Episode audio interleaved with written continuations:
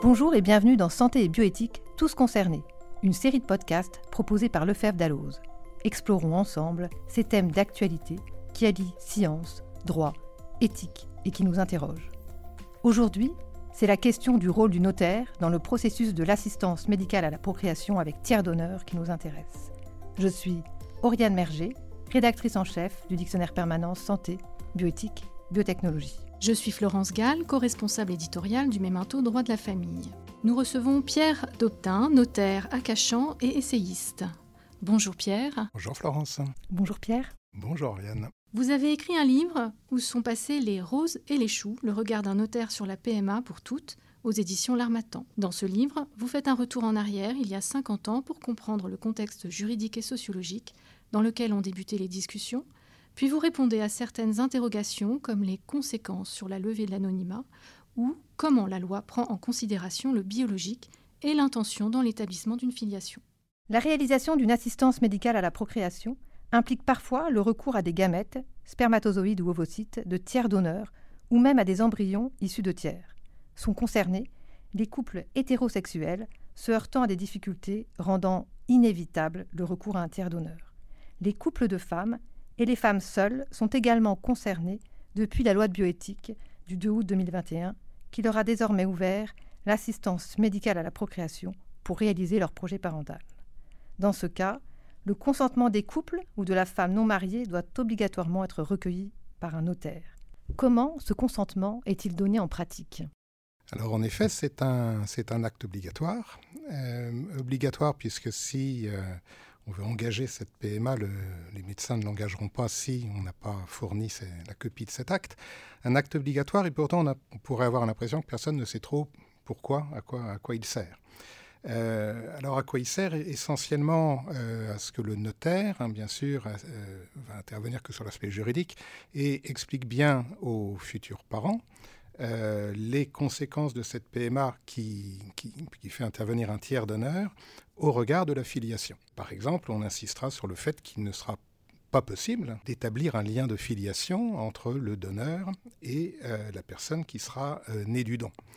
Par exemple également, euh, on insistera quand on aura en face de soi un couple hétérosexuel non marié sur le fait que le futur père aura l'obligation de reconnaître l'enfant né du don et que si par hypothèse, il lui venait à l'idée de ne pas reconnaître euh, cet enfant, il engagerait sa responsabilité et que la filiation pourrait être euh, judiciairement établie. Ce qui fait qu'on a en face de soi des candidats à cette, euh, à cette PMA aujourd'hui qui ont plusieurs profils et qui arrivent dans nos études avec des états d'esprit qui sont différents. Un couple hétérosexuel sera nécessairement un couple qui, vivra depuis longtemps euh, bah, la difficulté de ne pas réussir à être, être parent. On aura un, couple en situation de crise.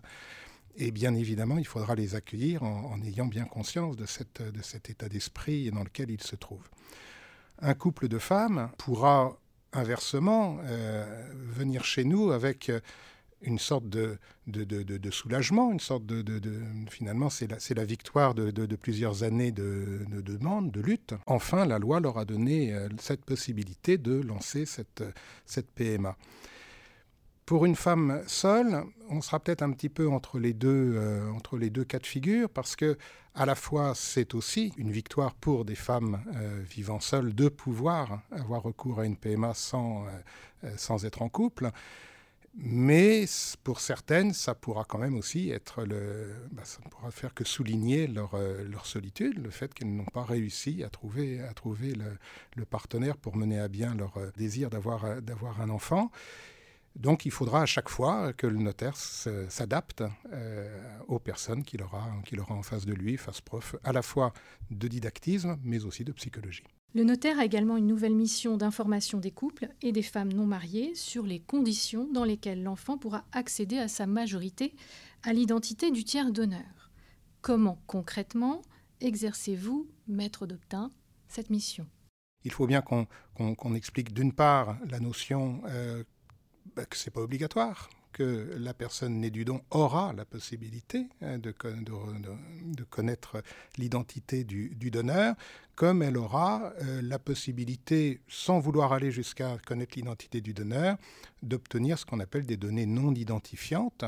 On demande au donneur aujourd'hui d'expliquer la motivation de son don, d'expliquer, de, se, de, se, décrire, euh, on va dire succinctement, mais c'est quand même optionnel. Et puis, Surtout, peut-être pour rassurer les parents, euh, les futurs parents, on, expliquera bien que rechercher ses origines n'a rien à voir avec rechercher une filiation ou établir une filiation, et qu'il faut, malgré le fait que la, langue française soit un peu pauvre et qu'on parle de euh, rechercher son père biologique, euh, bah, que non, il n'y a aucun lien de filiation, comme on le disait déjà tout à l'heure, et donc notre rôle est bien d'insister sur cette différence entre recherche d'origine et recherche de filiation. Pensez-vous que cette information pourrait pousser des parents à garder le secret sur le mode de conception de leur enfant? Je pense euh, qu'incontestablement le risque existe. Il ne faut pas se voiler la face, tout le monde le sait. Accéder à l'identité du donneur, c'est donner la possibilité à la personne née du don de rencontrer son donneur. On en a déjà aujourd'hui les moyens, euh, avec les moyens d'Internet et autres. Aujourd'hui, dans 20 ans, euh, qu'est-ce que ce sera?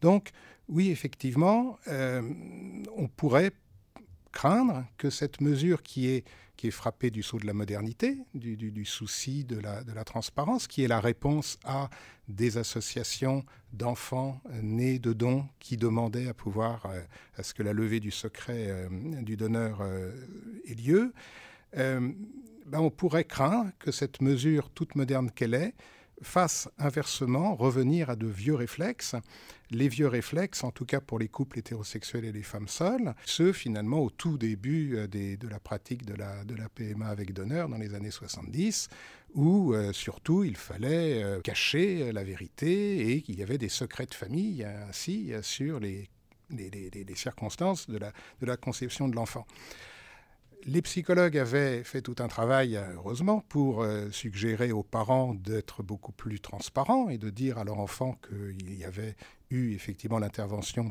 d'un don. On ne peut pas dire que c'était forcément facile euh, de le révéler, euh, c'est parce que je n'ai pas connu cette situation, mais pour autant, cette transparence s'arrêtait là. Aujourd'hui, cette transparence ira plus loin puisque euh, en disant cela, eh bien, effectivement, on pourra imaginer que son enfant, plus tard, veuille connaître et pourquoi pas rencontrer cet étranger à la famille, car le donneur est vraiment un étranger, un étranger à la famille. Et c'est là que, effectivement, on peut craindre ce retour à, cette notion de secret de famille qui est, tous les psychologues le reconnaissent, une véritable catastrophe ce qui est assez frappant, c'est que la loi reste quand même fondée, alors bien sûr pas pour les couples de femmes, mais pour les couples hétérosexuels ou les femmes seules, est fondée sur la notion de vraisemblance. De vraisemblance, pour justement laisser cette possibilité aux parents de garder le secret, le texte dit que l'acte notarié doit être reçu hors la présence de tiers. Auparavant, le texte stipulait euh, qu'il devait être reçu dans des conditions garantissant le secret, on était encore plus explicite, mais hors la présence de tiers, c'est le seul acte notarié pour lequel un texte nous donne cette indication-là. Donc on a vraiment, la loi n'a pas osé aller jusqu'au bout, qui aurait été d'obliger des parents à révéler, mais en même temps c'était pas c'était pas gérable. Ils ont hésité à un moment dans les discussions euh, de la loi, on le voit, à ce qu'il y ait un, article du Code civil qui incite, qui dise aux parents qu'ils sont incités à révéler, euh, à révéler la vérité c'est pareil, ça a été retiré. Donc, il y a eu un pas très important qui a été franchi en avant, mais on est quand, même encore aujourd'hui dans une situation où le couple qui ne voudrait pas euh, faire profiter son enfant de cette, euh, de cette levée de l'anonymat, on aura tout à fait la possibilité en ne lui révélant rien. Actuellement, les dons proviennent encore des anciens donneurs, dons encore couverts par l'anonymat. Comment informez-vous euh, vos clients sur ces différents régimes? Les donneurs ancien régime, dont antérieurs au 1er septembre 2022, et les donneurs nouveau régime, avec justement l'accès à leurs données identifiantes et à leurs données non identifiantes.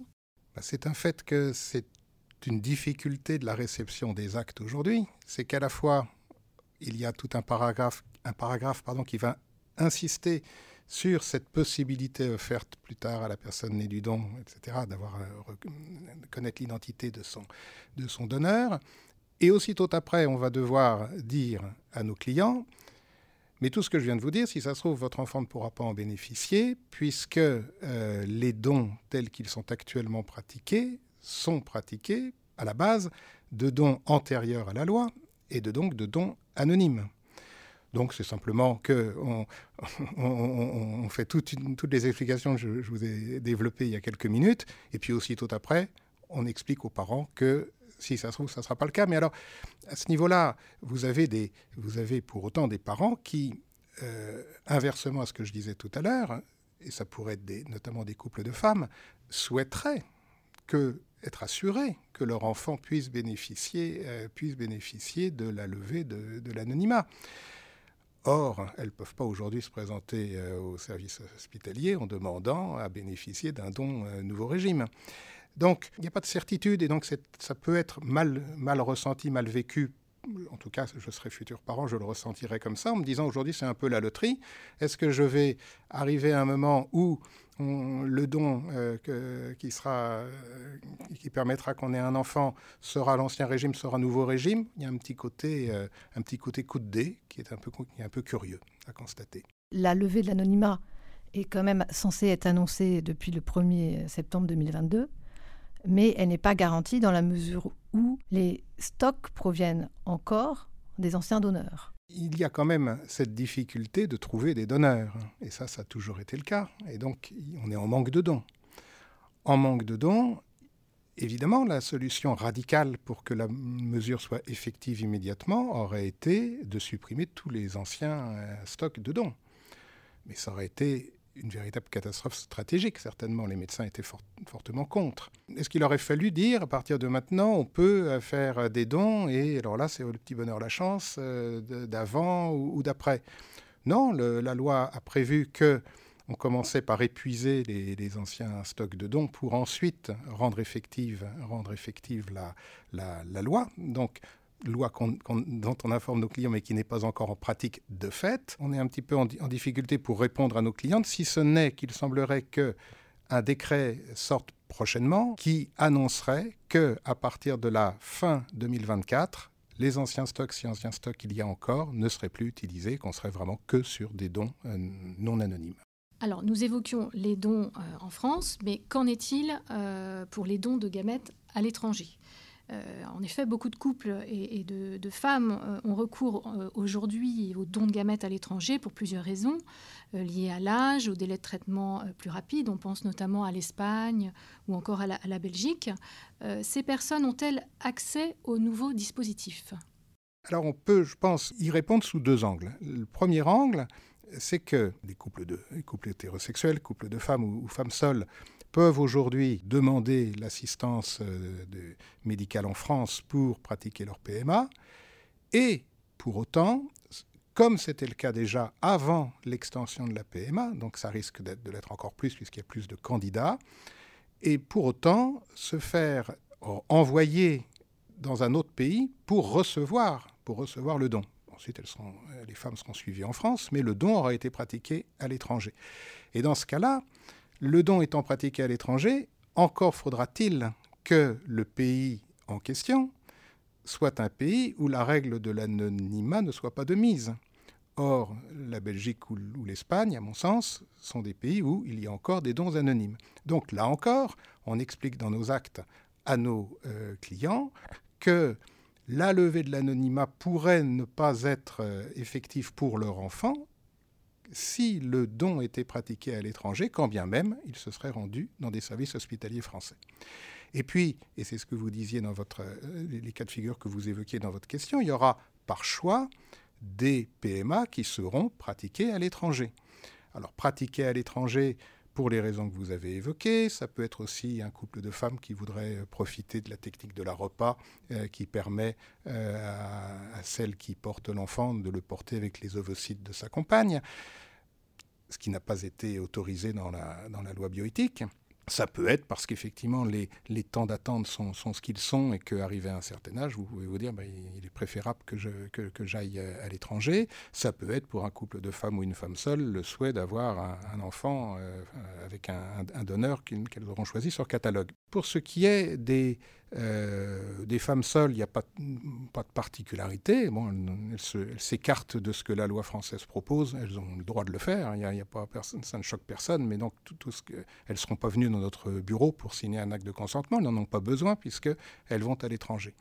En revanche, et là, c'est important de le souligner, un couple de femmes qui engagerait une PMA en sachant qu'elles vont aller à l'étranger et qui voudraient pouvoir bénéficier de ce dont on pourra peut-être parler tout à l'heure, qui est la reconnaissance conjointe anticipée, ce couple de femmes, bien qu'elle n'en ait pas besoin, devra en amont venir à l'étude, signer un acte de consentement à PMA et parallèlement un acte de reconnaissance conjointe anticipée pour bénéficier de cette euh, nouvelle façon d'établir un lien de filiation. Et encore une fois, alors qu'elles n'en ont qu'elles n'ont pas à proprement parler besoin de l'acte de consentement qui ne le sera pas demandé dans le pays où elles se rendront. Vous avez donc évoqué la reconnaissance conjointe anticipée. Est-ce que vous pouvez nous en dire plus? Oui, la reconnaissance conjointe anticipée, ça, ça, répond à la question de comment, qui n'était qui pas simple, hein, comment établir le lien de filiation entre l'enfant et sa deuxième mère.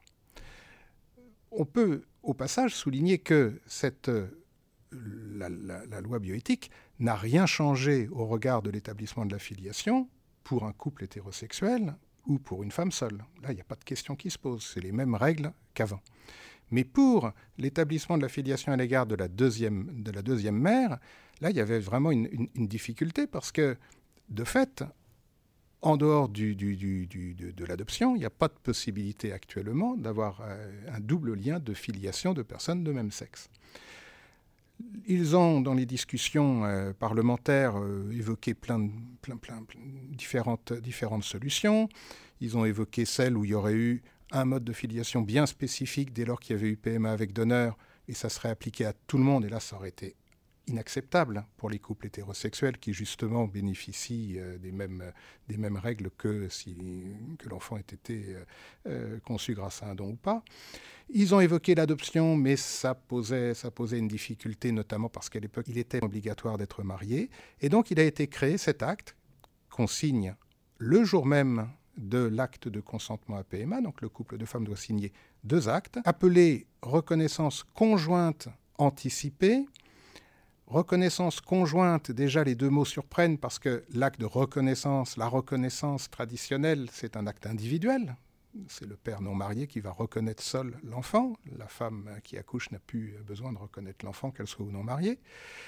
Donc reconnaissance conjointe, ça surprend.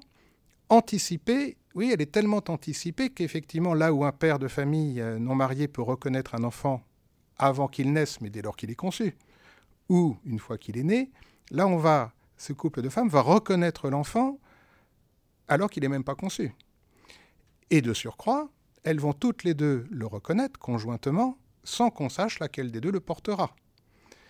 Et cet acte ne servira, n'aura d'intérêt que pour celle qui ne l'aura pas porté. Donc cet acte est signé, très en amont parfois, parce que le parcours de PMA peut, être long, et il permettra, une fois l'enfant né, que sur l'acte de naissance de l'enfant, l'enfant euh, soit considéré effectivement comme ayant deux mères. La première mère nommée sur l'acte de naissance sera la mère qui l'aura porté, la seconde mère sera sa seconde mère. La loi de bioéthique a prévu un dispositif transitoire pour des couples de femmes qui ont eu recours à la PMA à l'étranger.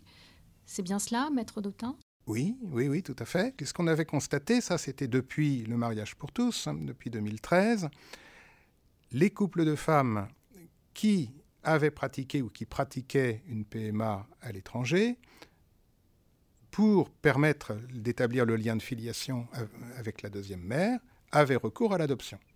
Et donc, on a, pendant cette période d'une dizaine d'années, reçu beaucoup d'actes de consentement à adoption. Et ensuite, il suffisait que le juge euh, prononce l'adoption et l'enfant avait, avait deux mères. C'était pas très satisfaisant pour personne, puisque voilà, tout le monde savait qu'il y avait quand même une PMA à l'époque illégale de, pratiquer. Et toujours est-il que pour ces, mêmes, pour ces mêmes femmes ayant à l'époque transgressé la loi en pratiquant une PMA à l'étranger, la loi bioéthique a proposé pendant une période seulement de trois ans qui va bientôt, euh, qui n'arrive pas à son terme, enfin il y en a pour une bonne année à peu près, euh, ont la possibilité, sans avoir besoin de recourir à l'adoption, de signer à nouveau un acte appelé reconnaissance conjointe, donc à nouveau avec un, adjectif conjointe qui, surprend puisque euh, la filiation est déjà établie pour la mère qui l'a mis au monde. Donc reconnaissance conjointe, mais cette fois non pas anticipée, mais a posteriori. Et euh, en signant cet acte, euh, les femmes doivent expliquer que effectivement elles ont transgressé la loi à l'époque, car ce n'est que si elles l'ont transgressé qu'elles ont droit, qu'elles ont accès à cet acte c'est un peu paradoxal, mais un couple de femmes qui aurait eu un enfant autrement que par une PMA, l'une des deux aurait eu un enfant et puis le couple aurait envie que cet enfant soit leur enfant commun, ce couple-là, qui pourtant a fait les choses à l'époque en toute légalité, n'a pas le droit, n'a pas droit, n'a pas accès à cet acte et doit recourir à l'adoption.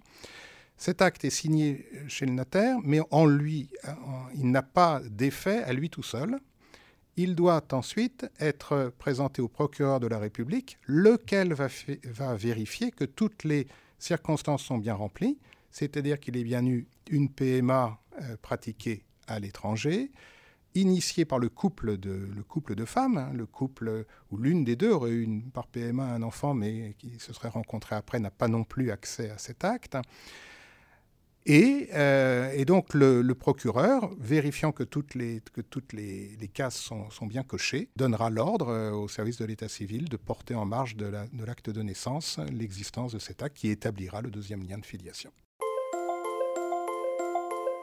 Merci Pierre de nous avoir éclairé sur ce sujet et sur l'importance du rôle du notaire, qui est un acteur à part entière dans le processus de l'assistance médicale à la procréation avec tiers d'honneur. Merci aux auditeurs de nous avoir écoutés. N'hésitez pas, pour aller plus loin, à consulter le mémento droit de la famille, Inéo Notaire et le dictionnaire permanent santé, bioéthique, biotechnologie. À bientôt!